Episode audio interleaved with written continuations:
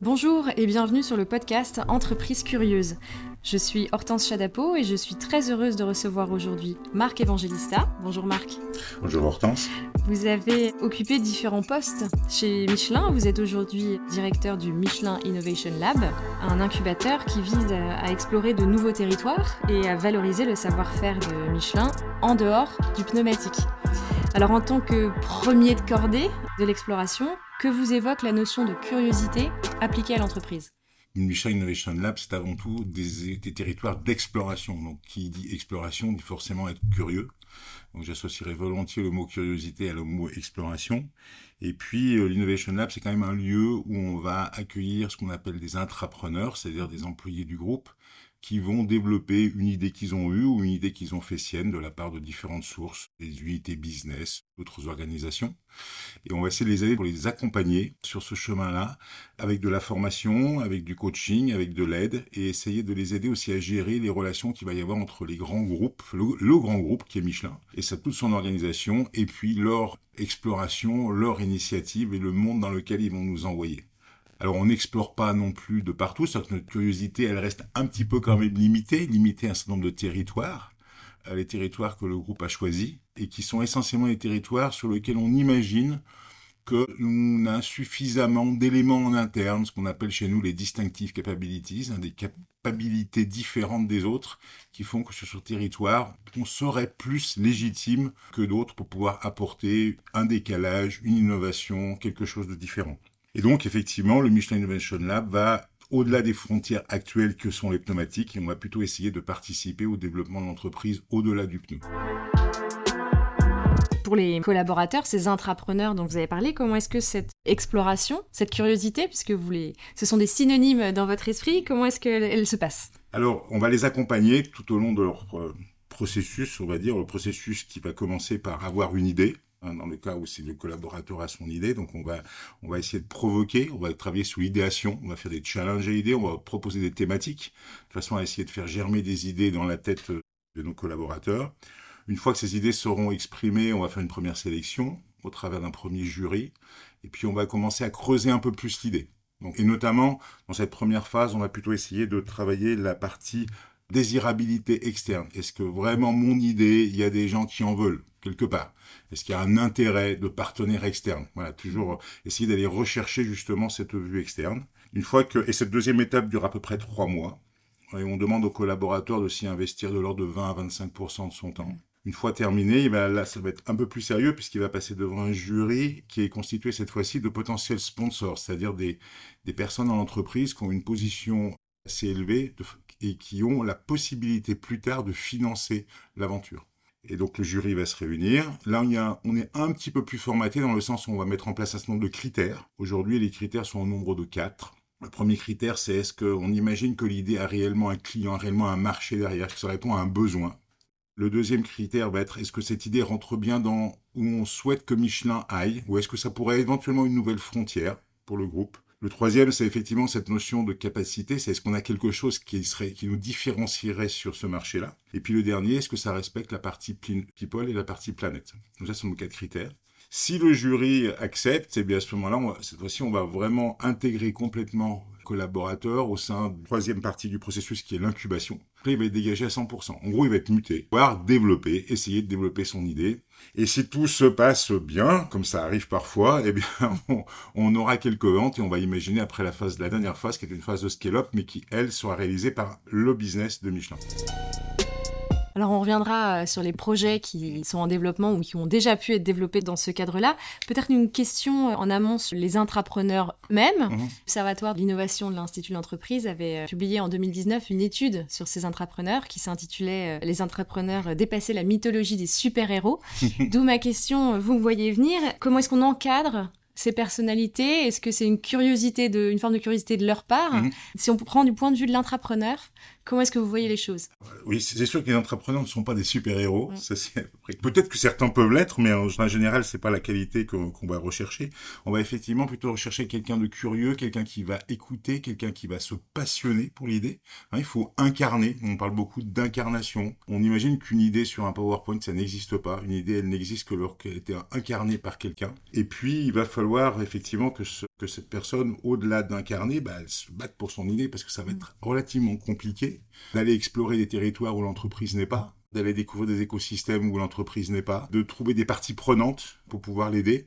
Donc tout ça, ça va être assez difficile. C'est pas une, une, aventure qui laisse généralement les entrepreneurs, je dirais, sans, sans émotion. Ils parlent généralement tous de ce qu'on appelle l'ascenseur émotionnel, hein. mm-hmm. d'accord? Parce qu'eux, ils voient des choses fantastiques, et puis parfois Michelin va pas forcément voir le même fantastique derrière les choses, et vice versa d'ailleurs. Donc il va falloir que qu'on puisse les aider là-dessus. En fait, ce qui caractérise réellement cette curiosité, je reviens, c'est vraiment le mot exploration.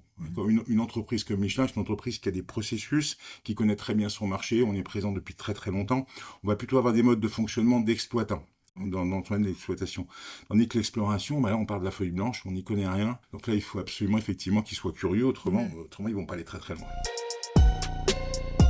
Alors cette exploration, euh, justement, vous pouvez certainement nous citer euh, quelques exemples de projets que vous accompagnez euh, et qui peuvent, vous nous disiez, sembler éloignés du cœur de métier de Michelin, mais qui rentrent bien dans des territoires que vous avez décrits. Alors quelques idées. Alors si on part de ce qu'on sait faire en fait, on va pas forcément, je vais pas forcément raconter l'histoire dans le terme chronologique, mais si on part de ce qu'on sait faire, d'abord on a une quantité assez énorme de data dans le groupe, de données de, de mobilité. Et donc on peut essayer de réfléchir à qu'est-ce qu'on peut faire de ces idées de data. Il y a une première aventure qui a commencé il y a relativement longtemps, qui s'appelle DDI, Driver Data Intelligence, qui, est une offre aujourd'hui de service du groupe. Et puis la dernière qui a été sortie, c'est Watea, donc c'est une offre à destination des flottes pour faire du leasing de véhicules propres. Mhm. Donc ça, c'est vraiment en essayant d'utiliser le maximum de nos connaissances sur cette partie data. Et puis après, Michelin, c'est aussi une entreprise avec des matériaux qui maîtrise des matériaux. On cite souvent l'exemple qu'il y a autant d'os dans le cœur que de, dans le corps humain, pardon, que de matériaux dans un pneumatique. De sang? Donc, ouais, donc, euh, donc, on a énormément de, de maîtrise de matériaux et l'idée c'est de se dire, ben, cette maîtrise de matériaux qu'on utilise pour faire un objet rond et noir, est-ce qu'on peut l'utiliser pour faire autre chose? Et c'est le cas par exemple de Resicare, qui est une mhm. offre aujourd'hui de résine bio qui est basé sur le fait qu'on utilise des molécules qui sont utilisées dans, la, dans de la résine, de la colle, qu'on utilise en interne du pneumatique et qu'on va essayer de développer sur d'autres marchés. Le bois en est un, par exemple, pour citer que celui-là. Et puis on a des fibres aussi dans certains produits, des fibres, des composés verts résine notamment. Et celles-ci, elles, vont donner naissance à une autre qui s'appelle euh, Aranea, qui elle va être une offre dans laquelle on va remplacer l'acier dans les structures béton armé, avec des caractéristiques tout à fait intéressantes. Donc voilà, donc on, on, essaie toujours de partir de ce que l'on sait faire pour essayer de voir s'il y a matière à développer d'autres business, d'autres sources de valeur au-delà de nos territoires. On imagine bien euh, que ces projets proposent des logiques à la fois de développement et de partage de la valeur euh, différentes, notamment en termes de propriété intellectuelle, j'imagine. Comment est-ce que le groupe se nourrit de cette curiosité, de cette différenciation. Je pense notamment, euh, parce qu'il a été assez médiatique, au projet d'ailes gonflables mm. que vous développez. Comment est-ce que tout ça s'articule? Alors, lorsque c'est une idée d'employé, à ce moment-là, bon, la propriété intellectuelle va appartenir à l'entreprise. C'est, je dirais, le cas plus simple. Mais parfois, effectivement, et ce fut le cas dans, pour Wizamo, où l'idée nous vient de l'extérieur. Donc, des gens qui peuvent venir faire toc-toc vers nous en se disant, je n'ai pas les moyens, je n'ai pas les ressources, je n'ai pas les compétences, j'ai pas forcément envie. D'accord? Mais voilà mon idée. On essaie de capter tous ces signaux. Mm-hmm.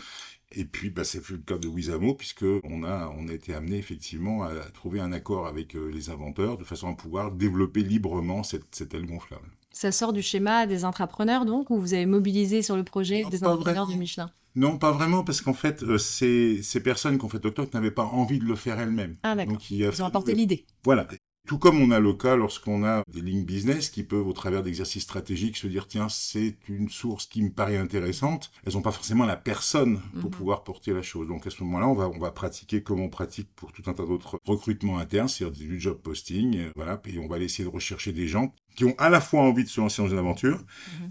pour qui cette idée a du sens, est intéressante pour eux, ils vont se passionner sur cette partie-là. C'est vrai par contre que l'adéquation au départ, on prend généralement pas mal de temps. On prend le temps de s'assurer que les équipes sont motivées pour aller développer l'idée.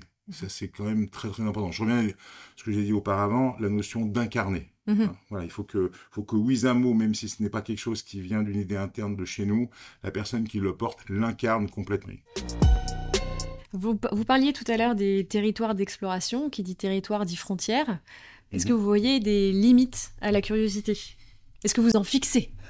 Michelin est une entreprise qui a toujours innové, donc c'est difficile d'imaginer des frontières. on, a dans tout, dans tout ce processus de sélection que je vous ai décrit, on a énormément d'idées en entrée, on a plus de centaines d'idées à l'entrée pour éventuellement en avoir une en sortie. Hein. Donc il y a, quand même la notion d'échec existe lorsqu'on explore, on va pas forcément répondre positivement à toutes les explorations. D'ailleurs, c'est pour ça qu'on a une, on associe, on n'a pas parlé, mais on associe énormément la formation mm-hmm de façon à ce que quand l'aventure s'arrête, les personnes au moins aient grandi, aient grandi dans cette découverte de l'exploration, dans cette découverte de, créer une nouvelle source de valeur.